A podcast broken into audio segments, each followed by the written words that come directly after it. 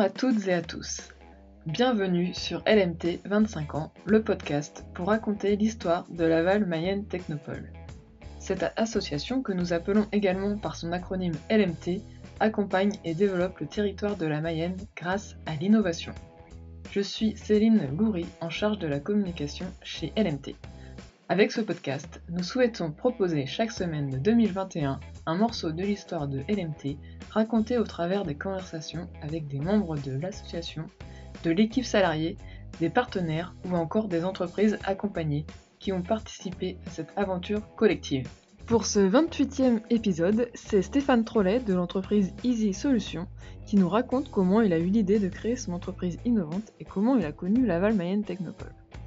En effet, il est arrivé au début de la mise en place de l'incubateur et de l'accompagnement avec des chargés de mission dédiés aux entreprises innovantes en création. Stéphane Trollet explique alors comment lui et son associé ont eu l'idée de créer Easy Solutions, pourquoi ils ont choisi le marché de l'optique, à quels problèmes répondait et répond leur entreprise, comment ils ont réussi à convaincre leurs premiers clients avec un simple PowerPoint, comment apporter de la valeur en tant que start-up aux grands groupes pour lesquels Easy Solutions travaille. Et aussi, il va aborder la notion de gestion de la croissance. Une conversation dans laquelle Stéphane Trollet nous explique les différents enjeux de la création d'entreprises innovantes. Bonne écoute Aujourd'hui, euh, je suis avec Stéphane Trollet de l'entreprise Easy Solutions. Ça fait déjà un moment qu'on se connaît, donc c'était l'occasion. donc tu vas pouvoir te présenter, moi, c'est Stéphane Trollet, donc je suis le euh, dirigeant d'Easy Solutions, qui a été créé en 2009, mais qui a démarré réellement fin 2008. Et donc, je suis issu d'un passé de DSI euh, dans des grands groupes euh, comme Vilo, Hutchinson, la, la branche chimie totale, et puis les groupes optiques American Optical, Sola qui est un Australien, et pour terminer par Zeiss qui est un Allemand. Comment as-tu eu l'idée de créer Easy Solutions? Je travaillais bien évidemment dans le monde de l'optique euh, depuis 9 ans. Donc je connaissais bien l'environnement euh, du marché, euh, les participants, les intervenants. Et donc il y avait des, des manques que je n'arrivais pas, j'arrivais pas à trouver de solution. Et notamment dans la dématérialisation des bons de commande opticiens en fax et en email. Parce que sur ces fax, en général, est véhiculé le dessin de la forme il dessine au crayon euh, le tour de la monture. Euh, donc, il n'y avait pas de solution fiable pour dématérialiser complètement ce type de commande. Et donc, comme j'avais des relations, puisque je participais à la normalisation aussi euh, française de l'optique, dans l'association EDI Optique, voilà, donc je connaissais beaucoup de, de, personnes qui avaient les mêmes problèmes autour de moi. Et c'est de là qu'est venue l'idée de travailler sur une solution notamment avec mon associé euh, Julien euh, Drouin, qui lui était déjà spécialisé dans les échanges de données dans le monde de l'optique. Et donc, on s'est attelés tous les deux à travailler sur une solution. Donc, euh, chacun d'entre nous, on a quitté nos sociétés et on s'est mis à travailler sur ce sujet-là pour démarrer. À l'époque, on avait un marché d'environ 10 000 pages de commandes par jour, à peu près, à traiter. Donc, nous, on était modestes, hein, on voulait juste 1% du marché pour commencer, ça nous suffisait. Voilà, donc euh, on a démarré comme ça, sachant que évidemment, on savait très bien que c'était pas l'avenir, mais que euh, c'était le point de départ euh, pour s'envoler vers d'autres services qu'on propose d'ailleurs aujourd'hui. Qu'est-ce qui a créé l'étincelle pour vous lancer tous les deux? Disons que, en fait, ne trouvant pas ce type de solution, ou tout du moins il y avait sur le marché des OCR, il y avait, il y avait des solutions, mais absolument pas adaptées à l'optique. Et j'avais dans l'idée euh, certaines solutions. Et en les confrontant avec Julien, on a fini par trouver une solution qui n'existait pas du tout sur le marché, qui n'existe pas d'ailleurs euh, au niveau mondial, puisque j'ai jamais rencontré, et pourtant on a des relations un peu partout dans le monde, et aujourd'hui, et cette solution n'existe pas, celle que l'on offre. Donc c'était une vraie innovation. On ne savait pas régler l'ensemble des problèmes au départ parce qu'il y avait plein de problématiques, mais au fur et à mesure, l'outil s'est enrichi. Et aujourd'hui, euh, voilà, on, a fait deux versions en 11 ans, donc euh, et ça fonctionne toujours. Quoi. Et on est parti euh, sur le sujet. Et donc par mon carnet d'adresses que j'avais, j'ai commencé à aller voir deux potentiels clients.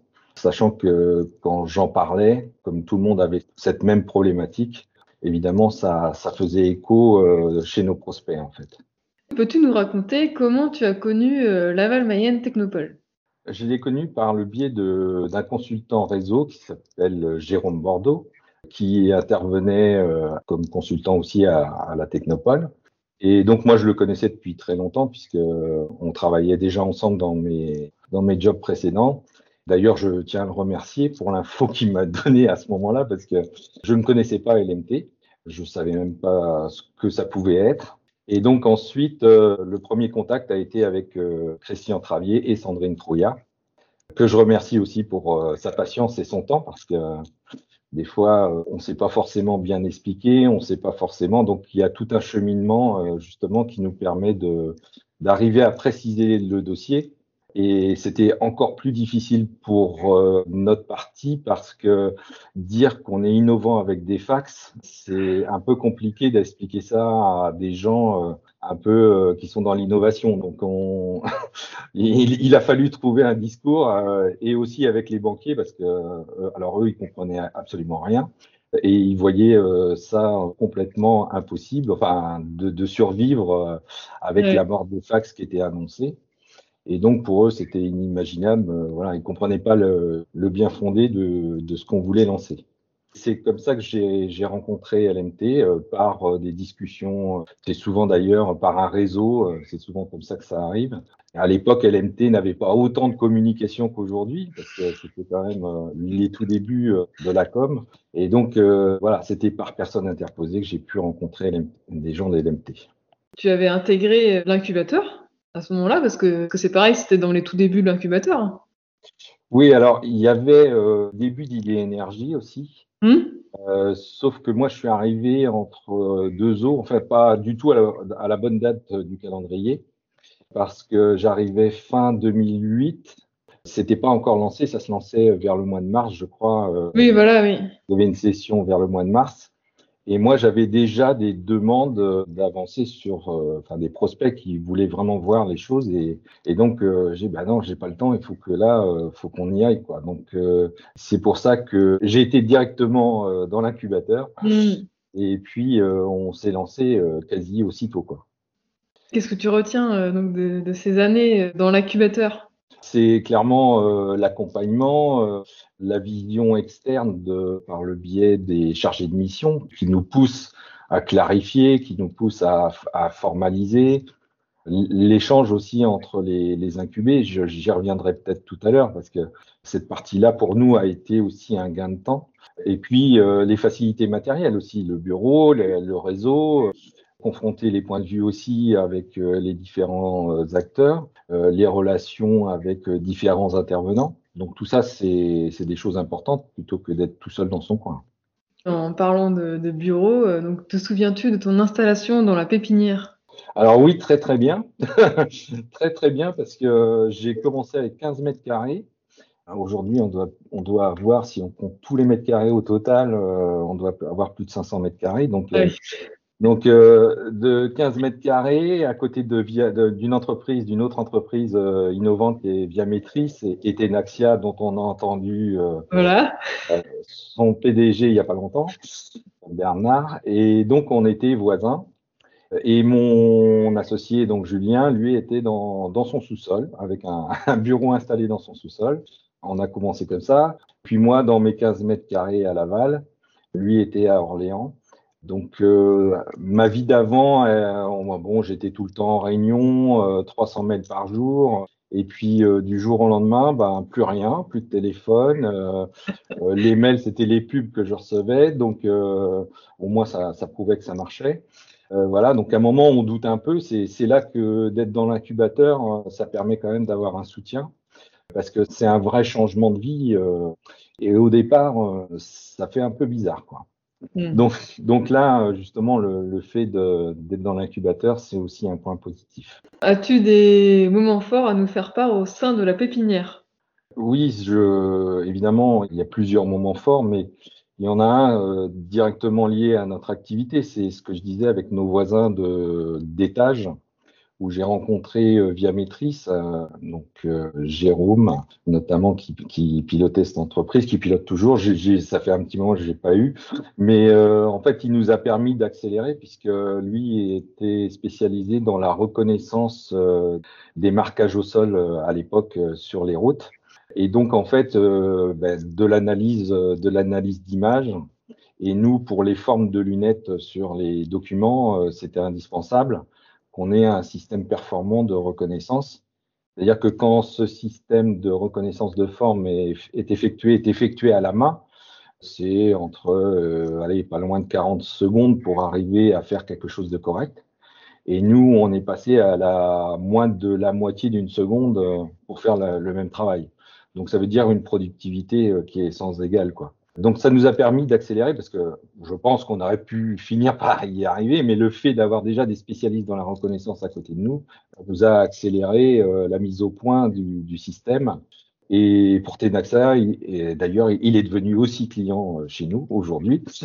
Donc, euh, non pas sur la, la, partie dématérialisation de l'optique, mais sur la dématérialisation des notes de frais. Ça crée un écosystème pertinent et qui permet toujours, hein, c'est une question de réseau, de discussion, mm. etc., et permet d'avancer euh, plus vite. Donc ça, c'est vraiment bien quand on peut se lancer, on gagne du temps, parce que le temps est, est, une chose importante. Il faut éviter de perdre du temps parce que les sommes en jeu sont quand même importantes. On n'a pas tant que ça d'argent à dépenser, il faut aller assez vite. Que fait Easy Solutions aujourd'hui? Alors aujourd'hui, euh, notre première activité de lancement, fax et email, alors évidemment, ça s'est converti un peu plus dans l'email, malgré qu'il y a toujours une grosse part de fax, c'est-à-dire que on a démarré avec une part de fax sur la France. Aujourd'hui, on travaille au niveau Europe. Donc en fait, le périmètre s'est élargi et ça nous a permis de conserver le volume qu'on avait sur les 10 000 pages qui transitent. Euh, on a récupéré euh, quasiment 80% du volume total en s'élargissant à l'Europe, malgré qu'il y a, y a une baisse, hein, on en est bien conscient. Au jour d'aujourd'hui, alors qu'au départ, ça représentait 100% du chiffre d'affaires hein, de notre activité, aujourd'hui, c'est moins de 30%, entre 25 et 30% de notre activité ce qui reste pas négligeable quand même. Et puis tout le reste, c'est euh, des nouveaux services qu'on propose. Donc un accompagnement à la création de catalogues électroniques pour la partie optique. Ça, c'est de la vraie prestation. Du conseil, du consulting dans les échanges de données informatisées pour les grosses sociétés ou des sociétés plus modestes d'ailleurs. Et puis, euh, on a l'autre phase qui est en pleine explosion, qui est l'édition de logiciels 100% euh, du domaine optique et audio. Aujourd'hui, on est leader euh, européen euh, sur des logiciels de gestion de catalogue, de prise de commande optique et de gestion aussi de catalogue dans l'audio, puisque aujourd'hui il n'existe pas vraiment de normes audio et on est en train de constituer cette norme-là au niveau euh, français et demain européen. Donc aujourd'hui, Easy Solutions, c'est 22 personnes en France. On a une filiale à Porto qui a été créée en 2010, qui représente environ 20 personnes. Et on a une nouvelle euh, filiale euh, à Bucarest, en Roumanie, qui a été créée, qui, il y a 5-6 personnes pour l'instant, euh, a été créée en 2019 donc qui est plus en charge de l'Est, Porto plus en charge, on va dire, Sud.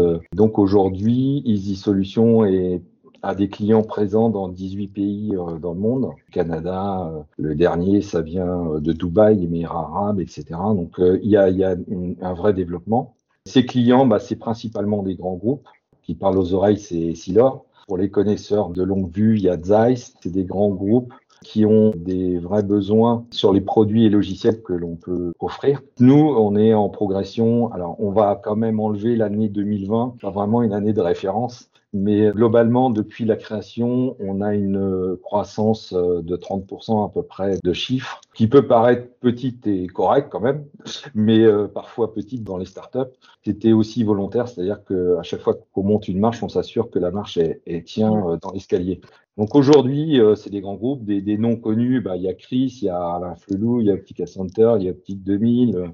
Tous les acteurs de l'optique, je dirais aujourd'hui, on les connaît tous. Et donc euh, maintenant, notre stratégie, elle est beaucoup à l'international. Demain, il y a des possibilités vers la Nouvelle-Zélande, l'Australie, etc. Donc, il y a encore un champ d'activité potentiel euh, important. On a principalement trois produits. On a le catalogue électronique, on a des systèmes de prise de commande optique qui viennent se pluguer sur des ERP standards comme SAP, comme Sage, voilà, ça dépend de la taille de l'entreprise, et qui permettent de gérer un vertical optique qui est très très spécifique, qui n'a pas de solution au jour d'aujourd'hui, efficace en tout cas. Nous, on apporte cette expertise-là plus des personnes dans nos équipes qui sont pointues sur le domaine euh, non pas qu'informatique, mais aussi euh, business. Donc ça permet de voir euh, toute la problématique technique optique. Ça, c'est important aussi quand on parle à des clients. Ils sentent tout de suite que voilà, on sait de quoi on parle, on est bien dans leur métier. Donc c'est une niche, mais on l'a fait évoluer pour être vraiment des experts et reconnus comme experts du domaine. Quels sont les challenges auxquels tu as dû faire face? Il y en a beaucoup, hein, comme, comme euh, tous ceux qui sont passés un petit peu avant moi.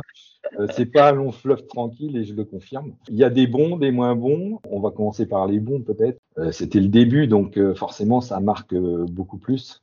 C'est la première signature du premier client.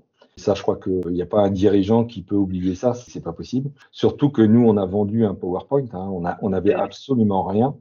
C'était fin décembre 2008, j'ai eu mon premier rendez-vous, j'ai présenté un PowerPoint en disant qu'on avait une super application, etc. On savait de quoi on parlait, mais qu'il n'y avait pas forcément tout derrière. Il nous a fait confiance, il a laissé trois mois pour se lancer, donc euh, question, hein, faut y aller.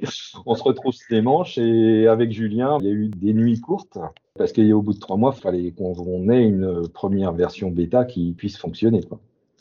Cette première référence-là, elle est, elle est capitale parce que avec cette référence-là, qu'on va voir les autres prospects, comme c'est un petit milieu, tout le monde se connaît, donc c'est évident que quand on va voir quelqu'un, il prend son téléphone, il appelle notre premier client, il dit qu'est-ce que t'en penses, ça marche, euh, etc. Et donc ça va très vite.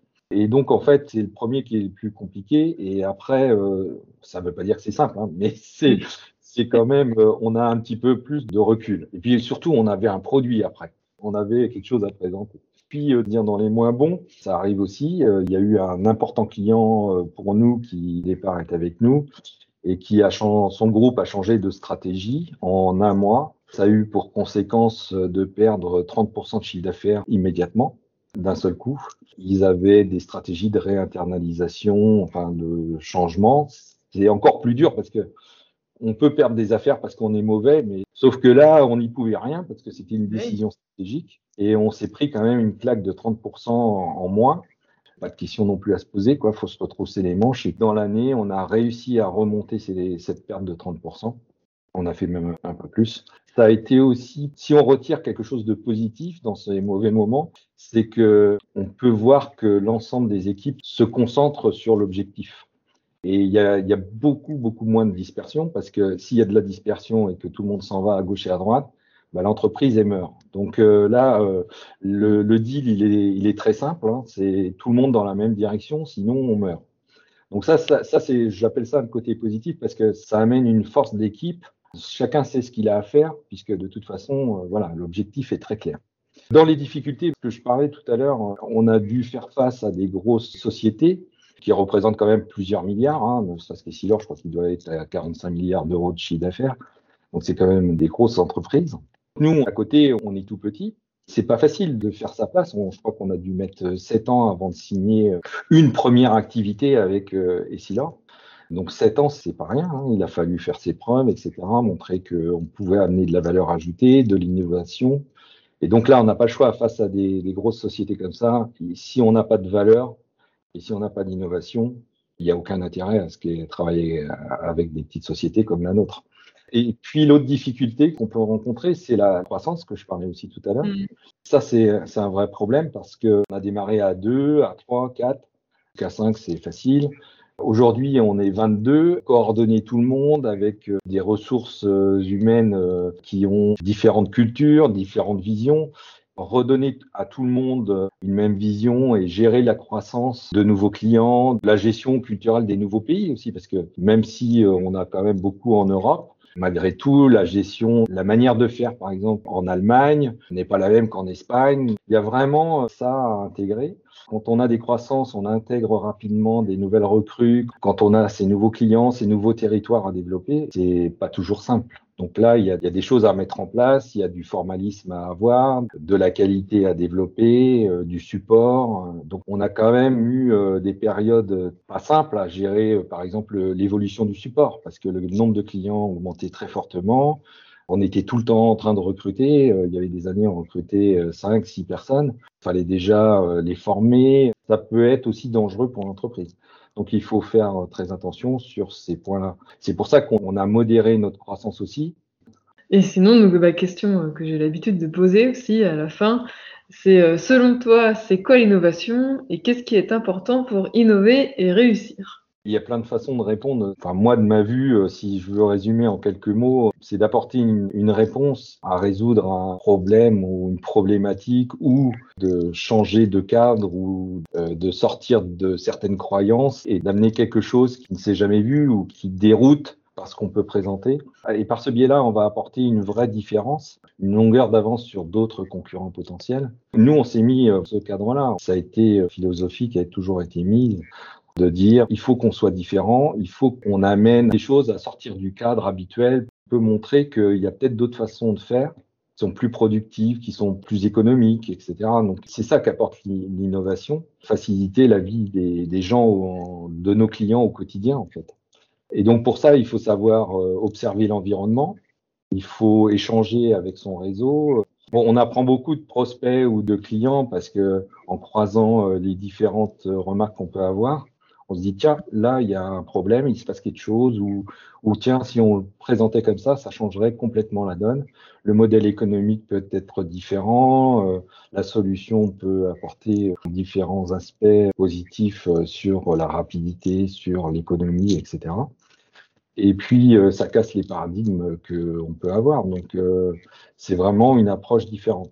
Encore faut-il savoir l'expliquer, bien sûr, parce que ça, euh, c'est pas facile quand on casse les codes de bien expliquer pourquoi ça va être mieux. Et ça, il y a des fois, il y a des croyances qui sont vraiment ancrées profond dans le sol. Donc, des mm. fois, c'est pas toujours facile. C'est un ensemble, l'innovation. je pense que nous, dans notre métier, en tout cas, dans notre partie, beaucoup d'autres aussi, mais si on n'est pas constamment dans ce domaine d'innovation, on va reculer à un moment donné, on, on va mourir. On n'aura plus de valeur euh, pour ces grands groupes-là, on aura plus, on représentera plus de valeur, il n'y aura plus d'intérêt, et, puis c'est la fin, quoi. Euh, donc c'est pour ça qu'on est constamment en train de croiser les idées, de croiser les demandes, et le réseau apporte beaucoup à innover aussi. Donc ça, c'est important. Est-ce que tu avais d'autres choses à rajouter? Je salue euh, tous les chargés de mission, le personnel de la Technopole. J'ai de très bons souvenirs parce qu'on travaillait, mais aussi on avait des moments de détente, donc j'ai des bons souvenirs. Aujourd'hui, je, vois de temps en temps encore quelques personnes. C'était de bons moments. Puis je crois que ça montre que LMT continue de progresser, puisque moi, je, vois bien depuis euh, fin 2008 euh, jusqu'à aujourd'hui comment ça a évolué. C'est assez impressionnant. Ça permet de créer des startups qui demain vont permettre à l'économie locale euh, de grandir ou de grandir euh, même euh, voilà, à l'international, etc. Donc c'est quand même un point vraiment positif. Merci Stéphane pour toutes ces explications. C'est bien de revenir sur les différences entre les habitudes de travail que nous pouvions avoir donc, en tant que salariés, et en effet recevoir beaucoup moins d'emails au départ peut être déroutant, D'où l'importance de pouvoir échanger avec les entreprises voisines ou bien l'équipe de Laval Mayenne Technopole. Et en tant que start-up, donc apporter des solutions et rester innovante est crucial pour travailler avec les grands groupes. En effet, ils vont rechercher l'agilité et l'innovation qui existent déjà, donc euh, il n'y a pas besoin de chercher à la réinventer, donc c'est un gain de temps pour les deux parties. Et d'ailleurs, à Laval Mayenne Technopole, nous avons aussi un programme qui va dans le sens de faire rencontrer les startups et les grands groupes il s'agit de Mission Exploration. Euh, Laval Mayenne Technopole euh, identifie euh, des startups ou PME innovantes disposant de solutions ou briques technologiques répondant donc aux thématiques d'innovation actuelles des grands groupes afin d'accélérer l'innovation. Et la semaine prochaine, nous restons bien entendu dans l'innovation. Vous retrouverez une jeune entreprise innovante accompagnée par Laval Mayenne Technopole et qui a été primée lors de la soirée de remise des prix La Mayenne Innove. À la semaine prochaine Pour écouter les épisodes précédents, c'est possible sur toutes les plateformes de podcast habituelles, mais aussi sur la chaîne YouTube Innover et Réussir. Et si vous voulez recevoir l'épisode dans votre boîte email, inscrivez-vous sur lmt25ans.substack.com. A très bientôt sur les ondes de l'innovation mayonnaise.